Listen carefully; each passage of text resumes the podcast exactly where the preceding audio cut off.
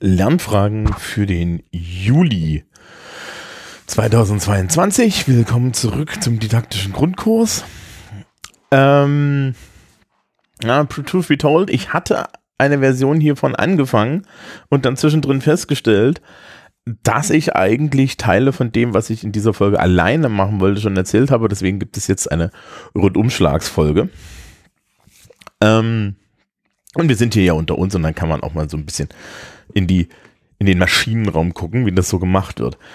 Ähm, Strukturmomente des Unterrichts. Äh, hä, was? Was soll das? Was brauche ich das? Wolltest du nicht eigentlich uns erzählen, was wir so im normalen Leben richtig machen können? Richtig, aber wir können ja wieder mal von den, in Anführungsstrichen, Profis lernen. Na gut, eigentlich nicht in Anführungsstrichen.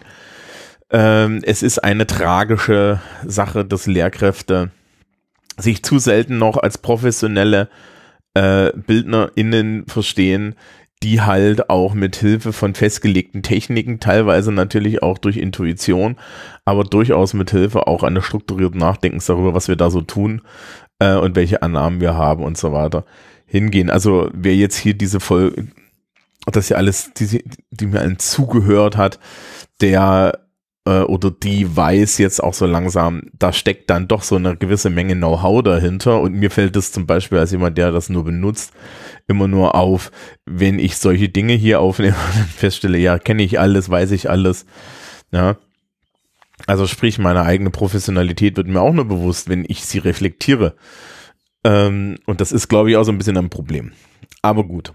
Strukturmomente des Unterrichts. Wir reden also heute im Endeffekt auf so einer großen Strukturebene darum, wie ich jetzt mein irgendeine Art von Bildung, das Angebot, das ich mache, äh, wie ich das strukturiert bekomme, woran ich denken muss und welche Teile dieser Struktur es eigentlich gibt und was die bedeuten. Ja, und es gibt im Endeffekt eine Grafik, die werde ich vielleicht auch irgendwo finden. Ja, die ist, glaube ich, copyrighted. Ich kann die nicht einfach so, so hier rausscannen und so weiter. Aber ich suche euch eine und dann findet ihr die in den Show Notes. Und vielleicht versuche ich sie auch mal in den Podcatcher zu werfen. Das ist eigentlich hier problemlos möglich. Ähm, und dann schauen wir nach, was wir da so tun können. Ähm, im Endeffekt ist dieses, dieses, das, was wir uns jetzt angucken, ist die, die abstrakte Frage, was machst du da eigentlich? Und wir haben erstmal zwei Komponenten, die uns so als Vorgaben gegeben sind. Und das sind die Sachen, über die ich in den letzten Folgen geredet habe. Also im Endeffekt mit was für einer Lerngruppe habe ich es zu tun? Welches Alter habe ich? Welche Eignung habe ich? Welches Vorwissen habe ich? Ähm, welche soziokulturellen Hintergründe habe ich? Welche ähm, spezifischen Eigenschaften hat die Lernergruppe? In welchem, ja, in welchem Zustand bin ich auch? Ähm, wie viel Zeit habe ich? Welche Lernstrategien sind da? Hier ein schönes Beispiel. Ich habe gerade ähm, zum Zeitpunkt der Aufnahme eine Gruppenarbeit in einer meiner Klassen laufen und es stellt sich heraus, dass es dort einen signifikanten Anteil von Menschen gibt, die eigentlich noch nie ein strukturiertes wissenschaftliches Referat gebaut haben. Und dann zeigt sich, dass meine Annahme, dass ich das einfach bei Menschen im Alter zwischen 17 bis 19 mit Berufsausbildung voraussetzen kann, irrig ist, ja. Ähm, die, das Yada Yada über das Schulsystem, das könnt ihr euch schenken, ja, das ist mir egal. Ich habe dann ein konkretes Problem und ich muss da jetzt im Endeffekt meinen Ansatz neu machen. Äh, das Modell nennt das anthropogene Voraussetzungen und soziokulturelle Voraussetzungen. Die habe ich also beide. Also es geht irgendwie, da ist wirklich alles drin. Vorwissen, Klassenklima, Größe, äh, die Gegebenheiten im Unterrichtsraum, die Gegebenheiten in meinem Workshopraum, die Bedingungen, unter welchen ich überhaupt hier arbeite. Also ist das zum Beispiel schulischer Unterricht, der so eine mittelbare Zwangskomponente hat? Ist es äh, ein freiwilliger Workshop? Was, was sind das für Leute, die vor mir sitzen? Und so weiter und so fort. Ne? Die Überlegungen, die wir uns in den letzten Folgen gemacht haben über unsere Gruppe an Menschen, denen wir irgendetwas beibringen sollen Die nehmen wir jetzt alle und ähm, gehen dann in die Frage mit dem als Ausgabe, wie gestalte ich jetzt konkret meinen Unterricht respektive Workshop oder sonst was. Wir nennen, ich nenne das jetzt immer Unterricht. Ne? Also ihr müsst euch dann einfach vorstellen, es können unterschiedlichste Sachen sein. Ich versuche auch immer wieder darauf einzugehen. Und hier haben wir vier sogenannte Entscheidungsfelder, mit denen ich mich beschäftigen muss. Das erste sind meine Ziele, also die Intentionen, mit denen ich dort hineingehe. Das zweite sind die Inhalte, die ich vermitteln möchte. Das dritte sind die Methoden und das vierte sind die Medien, die ich verwende. Und ich werde die jetzt so alle so ein bisschen durchgehen. Aber das Wichtigste, was auch in der Didaktik immer ganz, ganz wichtig ist und wo ich auch sagen muss, teilweise wird das dann in der Lehrerausbildung so weggewischt, ja, und äh, bringt uns erst zu Problemen, die wir nicht hätten, wenn man es wirklich einfach im Hinterkopf behält, ist, diese einzelnen Strukturmomente, diese vier Entscheidungsräume sind voneinander abhängig bis zum Umfallen. Ja, also ich werde immer wieder bei, ich werde es immer wieder versuchen, Beispielen klar zu machen. Ja. Ähm, und wir müssen uns dann halt die Frage stellen, was sind unsere Prioritäten? Wie bauen wir das auf? Ja, und dann, ich, ich guck mal, dass ich auch ein paar Beispiele erzählt bekomme und so.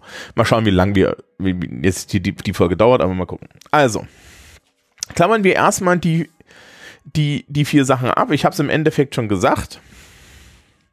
Ich habe irgendeine Intention. Was weiß ich? Ich mache einen Fotoworkshop. Dann möchte ich Menschen, ähm, das ist eine ganz interessante Sache. Ich habe die Diskussion länger äh, mit meiner lieben Freundin und äh, Isabel durch, die ja bei uns an der Schule Fotoworkshops macht und gem also gemacht hat. Dieses Jahr klappt das leider nicht für den ähm, für unsere Seminarphase. Und wir haben das im Endeffekt jedes Jahr diskutiert und äh, sie hat angefangen mit, aber ich muss doch den Menschen erklären, wie eine Kamera funktioniert. Ich muss doch über Technik reden und ist heute bei, äh, ja, die sollen mal alle ihre iPhones mitbringen, dann gebe ich ihnen eine freie Aufgabe, schicke sie ins Feld und dann sprechen wir über die Komposition. Ja, also die Intention hat sich verschoben, weil man festgestellt hat, okay, was ist denn eigentlich das, was die Menschen mitnehmen wollen? Also welche Intention habe ich? Und das ist halt die Frage, du hast 90 Minuten, du möchtest irgendwie den Menschen ähm, Fotografie beibringen und dann ist die Antwort, und ich weiß das auch von anderen Menschen, die Foto, äh, Fotoworkshops machen, die Antwort ist nicht, wir reden eine Dreiviertelstunde über die Einstellung der Blende, sondern die Antwort ist, wir reden, ja, es, es geht um Komposition und so weiter. Ähm, wenn ich dann Technik brauche, kann ich die nachliefern. Ja, das ist zum Beispiel so eine Sache. Ma manchmal ist die Intention als Lehrkraft zum Beispiel auch gar nicht der Inhalt, ja, oder, oder der, der äh, dass die Menschen ein bestimmtes Wissen erwerben, sondern dass sie bestimmte Strategien erwerben. Das ist zum Beispiel bei mir sehr oft der Fall, wenn ich das Fach Englisch unterrichte, unterrichte ich eigentlich hauptsächlich Strategienerwerb. Und weitaus weniger Sprache. Ja. Aber ich kann natürlich dann auch äh, unterschiedliche Absichten haben. Also ich kann eben eine Sprachverbesserung machen und so weiter und so fort. Davon hängt zum Beispiel dann im Englischunterricht ab, ob ich Menschen beim äh, verbalen Äußerungen die ganze Zeit verbessere oder nicht. Ja, weil es gibt Situationen, da machst du das nicht, damit die Leute frei sprechen. Wenn mein Ziel zum Beispiel ist, dass Menschen sich frei auf Englisch äußern, dann werde ich nicht korrigierend eingreifen. Und das, der Witz ist dann, ihr habt dann im Referendariat, in der Lehrerausbildung, habt ihr dann so, so eine Situation, ja, aber Sie müssen das schon korrigieren. Nee, ich muss das nicht korrigieren. Ich habe ein anderes Ziel. Mein Ziel ist, den Menschen erstmal ähm, zu zeigen, dass ein freies Englisch sprechen nicht sofort sanktioniert wird und dass es hier nicht sofort wieder um richtig und falsch geht. Ne? Also hier, hier kommt dann auch die Didaktik und die Pädagogik zusammen. Ähm, an diesen Intentionen, ja, also was ist mein Ziel? Ist es jetzt Medienbildung? Ist es das? Das kann auch multivariat sein. Also man kann ja zum Beispiel sagen, okay, ich möchte irgendwie, äh, also jetzt das Beispiel aus der, aus der Klasse, ja, ich möchte landeskundliches Wissen aufbauen. Es geht um English as a Global Language. Gleichzeitig stelle ich fest, okay, ich mache jetzt hier eigentlich auch Medienbildung. Ich mache vielleicht auch mal politische Bildung. Ich mache mehrere Dinge auf einmal, die ich dann auch abhake. Und das ist auch nicht immer ganz klar, was man so macht. Also äh, far be it, dass die durchschnittliche Lehrkraft in jeder Stunde geht und ein klares Ziel hat. Also ich weiß nicht, es geht vielleicht den anderen so, ja, aber mir geht das nicht so. Ähm, und dann, dann seid ihr viel, viel besser als ich, aber das weiß ich ja eh. Ähm, wenn ich jetzt so, einen Workshop plane, also wenn ich jetzt eine Art erwachsenbildnerische Sache mache, dann ist meistens mein Ziel verknüpft mit dem Vortrag, ist, äh, äh, mit dem Vortragstitel, mit meiner Aufgabe. Meistens kriege ich ja für sowas Geld, ja, und so weiter und so fort. Ich bin jetzt mittel, mittlere Weile, ähm, zu dem Zeitpunkt, wo das hier rauskommt, ist das alles dann schon fertig am Planen einer Fortbildung, die bayernweit läuft zum Thema Podcasting. Das ist ein Podcasting-Praxis-Workshop.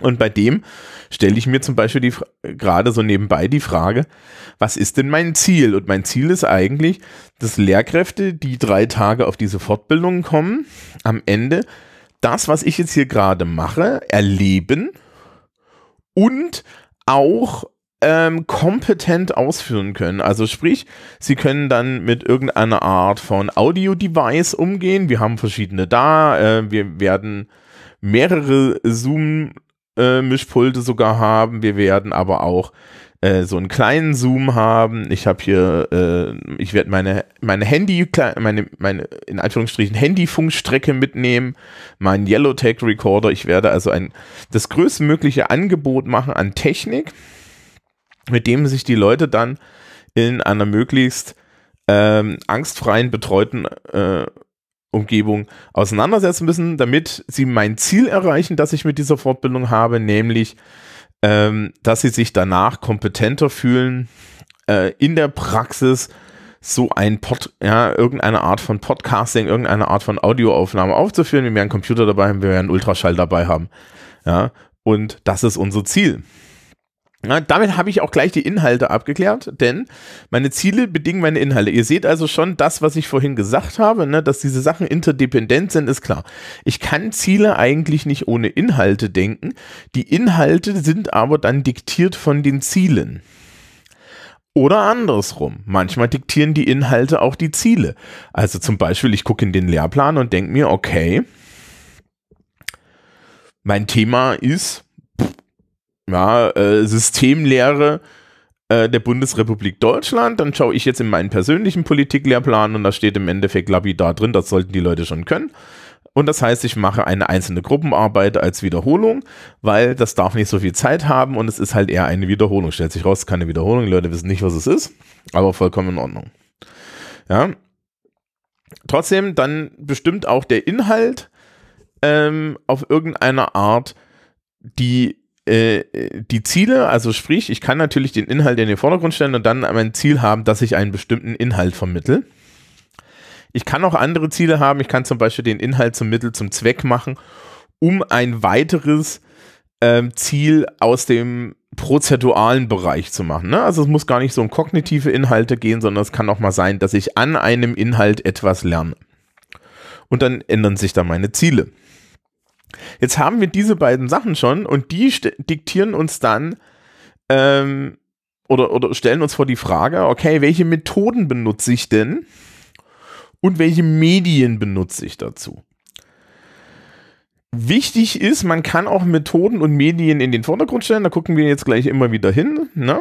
Also man kann das alles so, so miteinander rumdrehen, nur es ist halt nicht neutral. Und einer der größten Fehler, die ich auch immer wieder gesehen habe, und das ist interessanterweise etwas, das wurde mir schon irgendwie 2005 von meinem äh, Professor in, in Politikdidaktik immer wieder vorgebetet, Medien sind nicht neutral.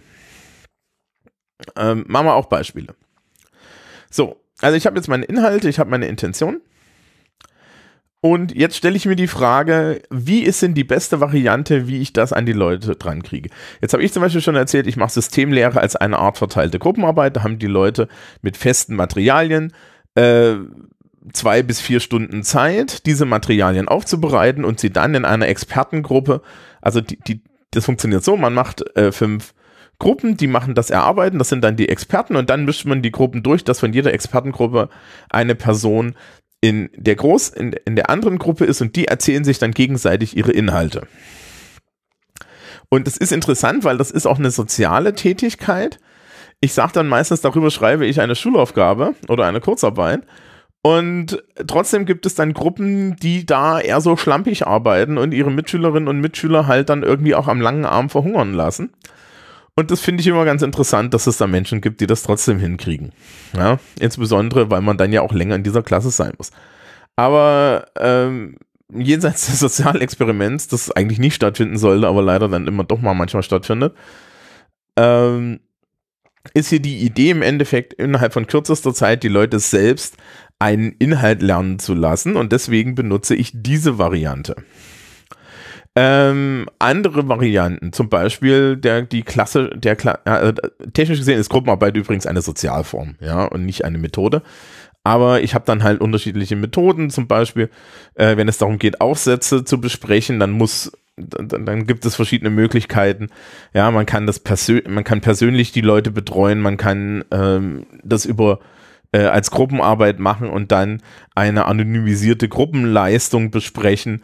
Ähm, lauter solche Sachen. Also ich muss mir im Endeffekt überlegen, wie kriege ich jetzt meinen Inhalt an die Leute? Gibt es Phasen, in denen mein Publikum äh, mit sich selbst arbeitet? Gibt es, gibt es Phasen, in denen ich überhaupt nicht beobachte, wie stark betreue ich? Äh, wie ist der Zugang zu der Betreuung?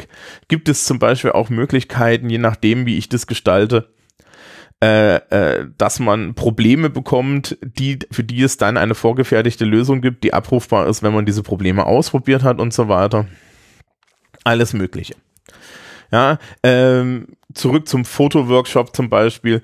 Das ist, das ist ja eine ganz einfache Geschichte, wo dann halt einfach Isabel meint, okay, ich schicke euch jetzt hier in Gruppen los, findet euch selber zusammen, ne, eigene Gruppenwahl und wir sehen uns in 60 Minuten und dann besprechen wir die Fotos und schauen uns halt an, was ihr ähm, produziert habt und ich arbeite rein mit eurem Material. Das ist übrigens eine der schönsten Sachen, die man machen kann aus meiner Sicht. Menschen einfach Dinge produzieren lassen und dann, äh, und hier sind wir dann bei der Pädagogik, respektvoll und halbwegs neutral darüber sprechen. Ja? Ähm, es muss, es muss halt immer klar sein, dass es um das Produkt geht und nicht um, um die Person, ja, also, also nicht du bist scheiße, weil das Bild scheiße ist, sondern das Bild ist scheiße. Ja, aber ansonsten, ne, kann ich dann halt zum Beispiel so eine Methode nehmen, ich kann Leute frei arbeiten lassen, ich kann sie eng führen, ich kann kleine Schritte nehmen, ja, also, ja, also, also sehr kleinteilige Aufgaben. Ich kann unheimlich offene, freie Aufgaben nehmen. Ja, da muss ich mir halt immer nur die Frage stellen, wie gesagt, welche Vorwissensvorlagen habe ich, was für eine Lerngruppe steht da vor mir und dann gleichzeitig auch die Frage stellen, was ist denn jetzt mein Ziel und ähm, wie erreiche ich dieses Ziel am idealsten und danach richtet sich dann die Methode meistens. Also ihr seht es schon, ich denke meistens vom Ziel her und vom Inhalt her. Ja. Man kann auch eine Methode in den Vordergrund stellen. Das ist insbesondere bei jüngeren Lernenden oder bei Menschen, die sich überhaupt nicht auskennen, eine gute Sache. Dass man halt zum Beispiel sagt, okay, ich habe jetzt hier so einen so Kurs, der läuft ein halbes Jahr. Äh, das ist zum Beispiel so im universitären Bereich vielleicht eine gute Idee, dass ich mir überlege, okay, äh, die erste Sitzung gibt es im Endeffekt ein vorgegebenes Thema, das spielt aber nicht so die Rolle, sondern die erste Aufgabe ist die Methodik. Also das gibt es gibt, ja im Endeffekt in der Probe, im, Probedeutikum geht es ja nicht darum, dass du tatsächlich irgendwie Wissenschaft machst, sondern dass du zitieren und so weiter lernst. Ne? Das ist eine klare Methodenzentrierung, wo ich dann erstmal sage, okay, ja, äh, hier eine bestimmte Methode, die muss, Methoden müssen auch je nachdem, was sie sind, erlernt werden. Also es ist nicht so, dass den Menschen das gegeben ist. Das Beispiel von meiner leicht verkorksten Gruppenarbeit ist ein sehr gutes Beispiel. Ja, ich bin davon ausgegangen, dass wenn Menschen zehn Jahre im Schulsystem sind, sie das einfach können und ich habe mich geirrt. Ja, tragisch wie es ist. So. Und dann haben wir noch die Medien. Medien sind jetzt unheimlich viel. Medien heutzutage ist ein Strauß, ne? Hier dieser Kanal hat ein Jahr lang digitales digitales Jahr gemacht. Ähm, Im Endeffekt können wir anfangen mit physischen Medien im Klassenraum. Das geht los bei der Tafel.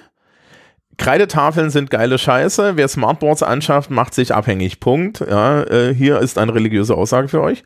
Smartboards sind halt einfach scheiße. Eine Tafel funktioniert, wenn der Strom ausfällt und wenn die Software nicht abgedatet ist, weil die hat keine Software. Ja, so, das ist das Erste. Übrigens, es gibt da so eine, gab da so eine Gruppe von Menschen, die gesagt haben, das ist ja total super mit den Smartboards, weil dann kann ich ja von meinem Lehrer die, die, die Tafelanschriften, die kann ich dann, die kriege ich dann gespeichert einfach nach Hause, äh, nach Hause geliefert. Das ist, das ist brillant aus der Sicht heraus, als dass man sich ja überlegen könnte, wenn dem so ist, dann könnte doch die Lehrkraft auch einfach äh, anständige Folien erstellen und die gleich hochladen. Eine Strategie, die wir von den Universitäten ja erst seit den letzten zehn Jahren kennen. Also das sind solche Sachen, da muss ich mir dann auch echt denken, man kann halt auch irgendwie die Schule aus dem 19. Jahrhundert mit Gewalt in die Technik hineinpressen und sich dann einreden, dass das besser ist. Ja, man könnte aber auch gleich digital das denken und dann gibt's halt schlicht und ergreifend. Dann brauche ich auch kein Smartboard mehr, weil dann sitzen die Leute mit ihren Geräten vor mir und gucken sich ihre Folien an, was irgendwie viel, viel logischer ist und vor allen Dingen kann dann auch jeder die Folie lesen, weil meine Handschrift ist scheiße, Smartboard oder nicht. Ähm, aber nur kurz dazu. Also die Tafel. Äh, ich habe meistens einen Raum. Dieser Raum hat Tische. Dieser Raum hat vielleicht, also unsere Räume haben zum Beispiel Pinnwände und sowas. Ich kann eine Pinnwand mitbringen. Ich kann Leute Plakate basteln lassen. Ähm, es gibt ja Klafki, Lernen mit Kopf, Herz und Hand. Ne? Das Haptische wird gerne vergessen. Wir sind immer so viel am Reden und so weiter und am Zeigen. Aber man kann natürlich auch den Menschen einfach mal sagen, okay, ihr müsst jetzt hier haptisch arbeiten. Ihr habt jetzt ein, ein Limitier eine Limitierung. Die Limitierung macht eigentlich Kreativität an vielen Stellen. Hier habt ihr ein Drinner 3 Plakat, hier ist euer Thema, bereitet dieses Thema auf, tut es dorthin. Ne? Das ist dann auch wieder eine Methodenfrage. Ihr seht also schon, ja, welche Medien ich vorgebe, geben das vor. Ich kann natürlich irgendwie ein Padlet benutzen oder äh, wer das nicht kennt, ich, wir haben irgendwann eine Liste mit dem ganzen Geraffel gemacht. Also Padlet ist so eine Art digital, äh, digitales Allround-Dingsbums, mit dem du halt so Zeitstrahle digital machen kannst sozusagen. Ja, es gibt auch Taskcards zum Beispiel, das macht das genauso. Ähm, ich kann irgendwie äh, Präsentationen erstellen lassen. Ich kann einen Vortrag erstellen lassen. Ne? Das ist so der Klassiker, die Gruppenarbeit zum, zum Gruppenvortrag mit Präsentation. Ähm, so, solche Sachen, ja. Äh, ich kann natürlich auch dann sagen, äh, das, was ich ja hier auch immer mal propagiere, ja, ich kann halt ein Audioprodukt machen lassen, einen Podcast machen lassen, wo dann eine ganz andere Herausforderung ist, wo ich als, als Lernziel auch immer die Medienkompetenz mit dabei habe. Ne? Also ich halte ja regelmäßig so Vorträge darüber, wo ich das dann alles vorstelle und sage immer, ja, das, was die Methodik oder was, was Podcasting im Unterricht ausmacht, ist halt äh, diese Ansprechhaltung, die ich hier gerade habe, äh, zu haben, eine technische Bildung zu machen und so weiter und so fort, weil die Vorarbeit, die Gruppenarbeit, so Inhaltserstellung und lauter solche Dinge, ja, die ist eigentlich erledigt. Das ist auch eine Sache, wenn ich im, im, im, mit, für Lehrende im Endeffekt solche Vorträge halte, ja, dass ich hake den kompletten Vorlauf, den methodischen, den kannst du halt gegenüber Lehrkräften innerhalb von von zwei Sätzen abhaken. Also, okay, was eine arbeitsteilige Gruppenarbeit. So. Und jetzt reden wir über das Produkt und das Produkt ist halt besonders und das bedeutet, es ändern sich Dinge an meinem Unterricht.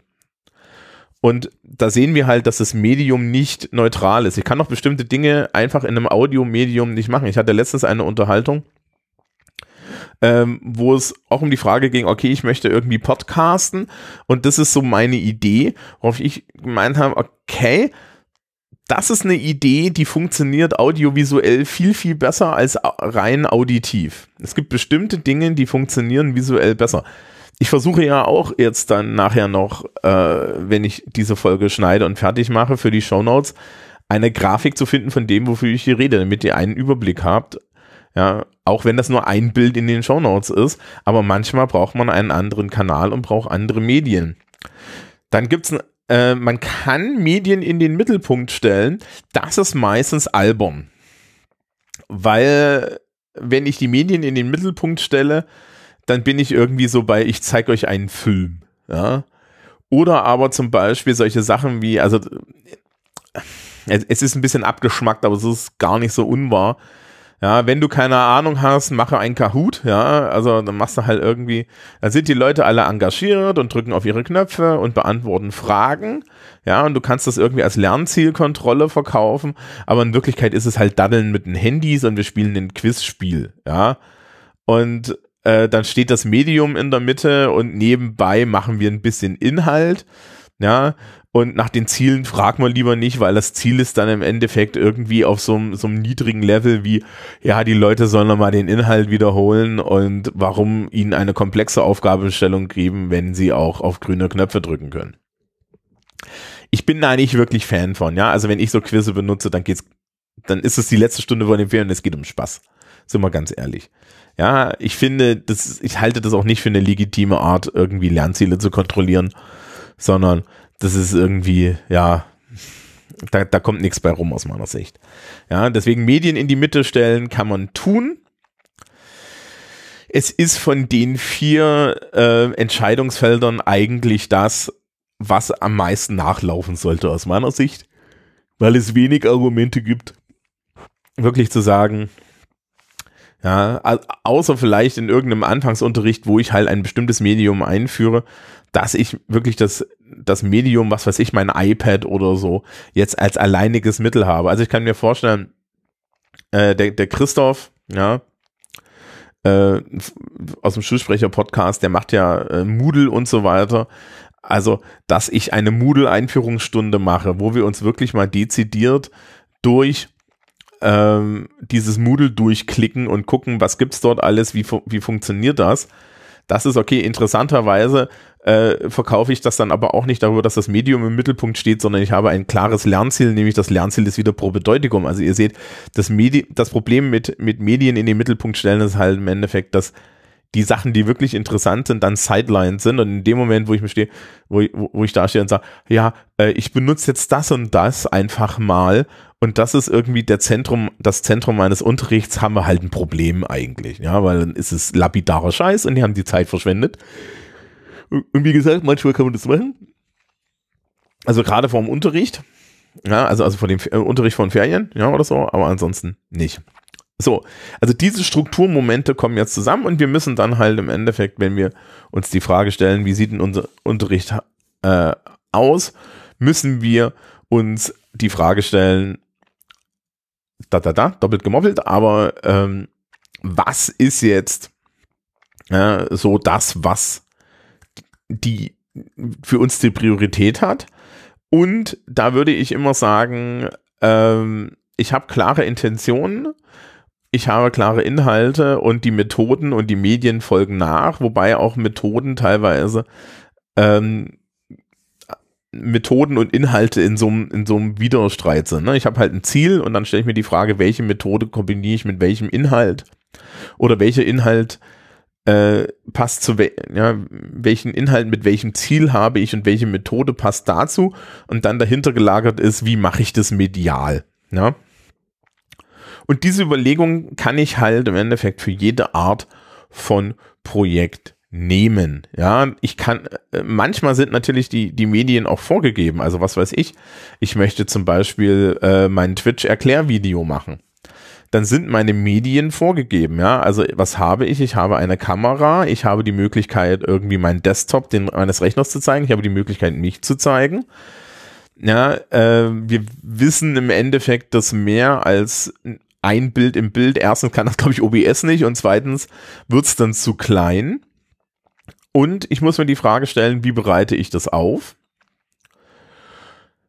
Und das schränkt mich dann aber zum Beispiel methodisch ein, weil ich ja zum Beispiel keine Sozialform auswählen sein, sondern ich bin festgelegt auf eine, irgendeine Art von Vortrag. Ich bin vielleicht auch festgelegt auf einen Vortrag mit Aufgaben.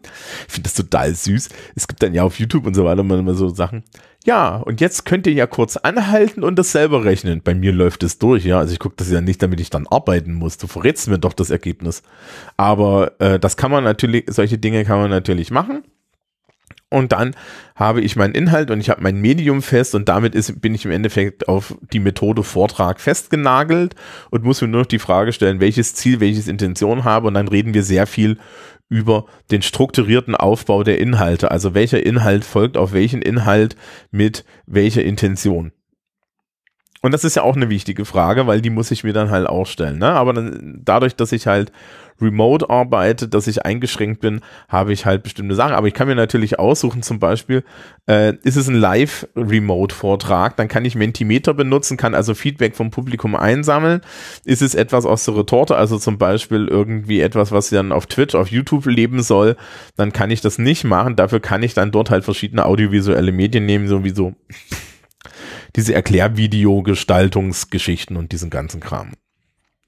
Ja, also da kann ich mich auch unheimlich verkünsteln. Das Problem ist, das Problem ist, da kommt dann so, so Spielverderber wie ich und sagen, das lässt sich alles reduzieren auf ja, ist audiovisuelles Medium.